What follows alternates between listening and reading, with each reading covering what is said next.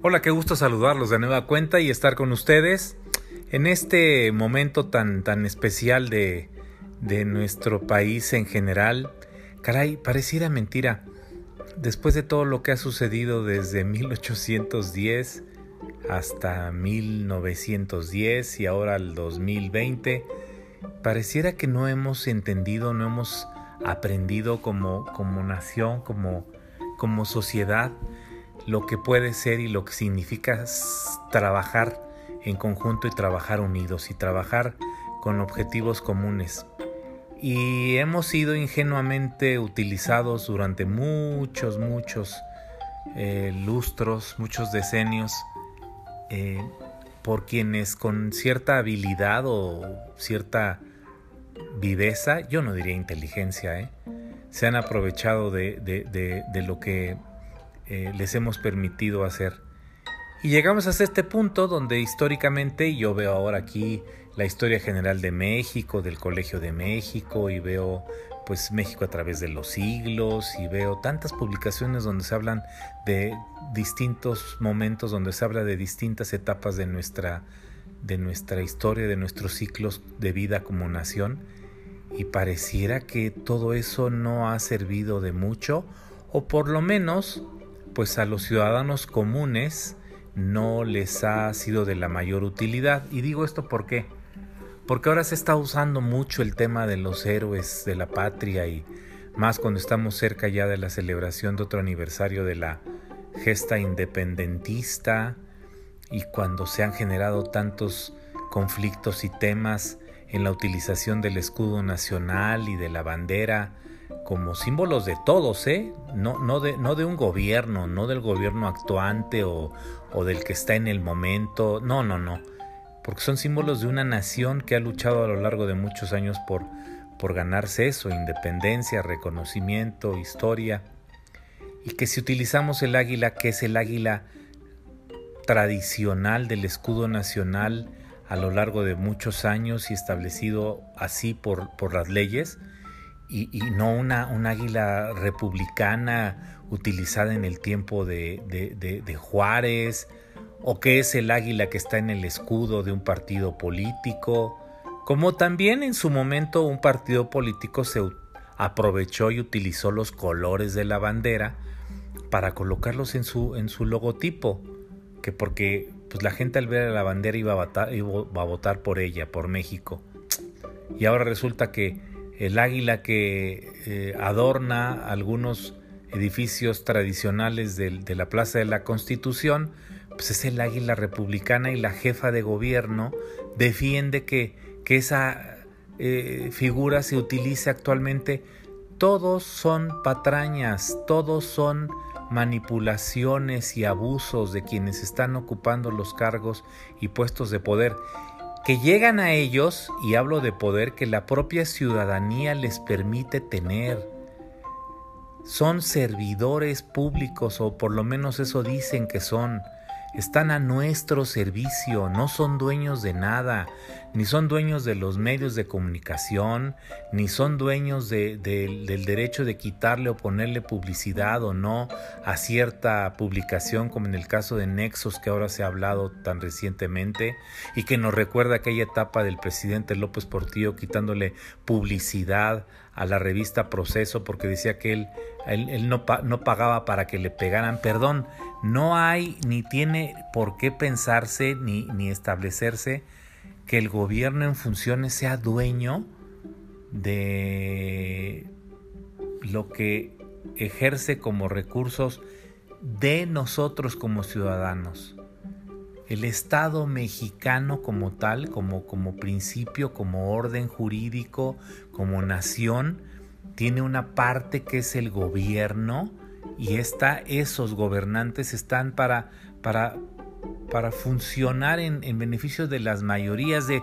de la totalidad del país, no solamente de un sector,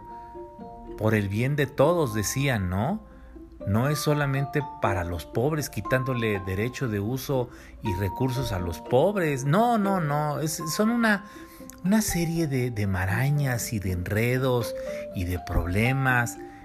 históricamente hemos sido motivo de abuso de una gran cantidad de gobernantes durante más de 100 años,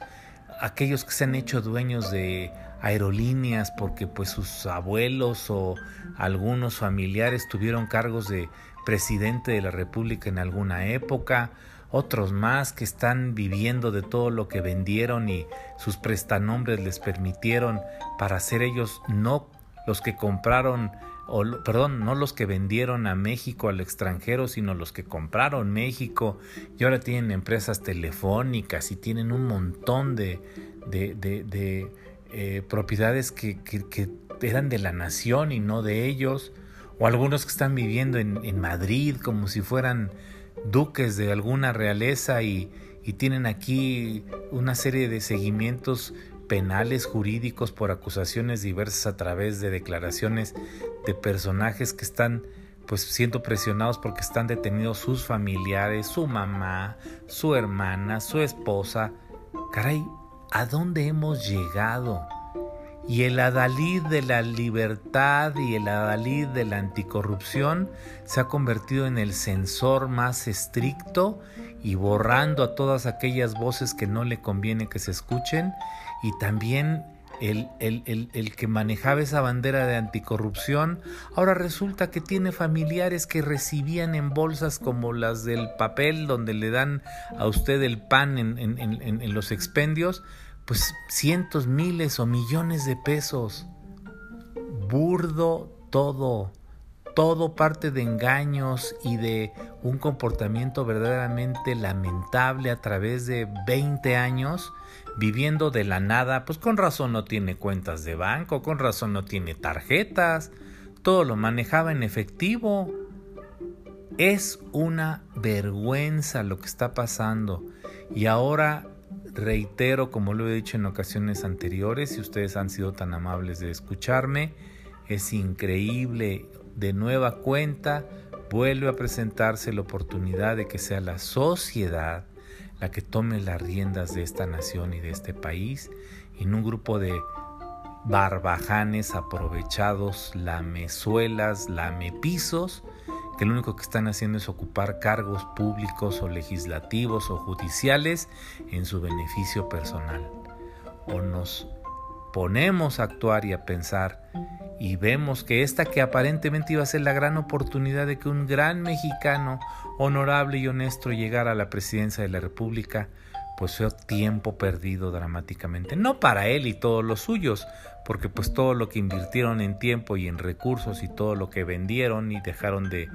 de, de hacer a lo largo de años, pues ya les está produciendo. No, hablo de usted que me escucha hablo de su familia, de sus hijos, hablo de mi familia, de mis hijos y del futuro que queramos que esto sea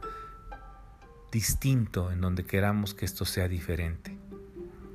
Guerra de videos, declaraciones, tomar partido, dividir al país, polarizar a los ciudadanos, patrañas, burda, burla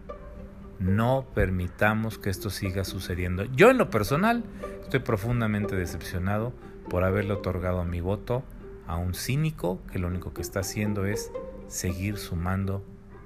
una historia aparentemente de honorabilidad cuando lo que tiene más que nada es cinismo y descaro.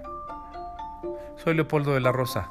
Le envío un afectuoso saludo a donde esté y le agradezco mucho que me siga a través de arroba poldelar en Twitter, en Facebook Leopoldo de la Rosa es el perfil, en YouTube el canal Leopoldo de la Rosa y en estas charlas con su servidor Leopoldo de la Rosa. Hasta muy pronto.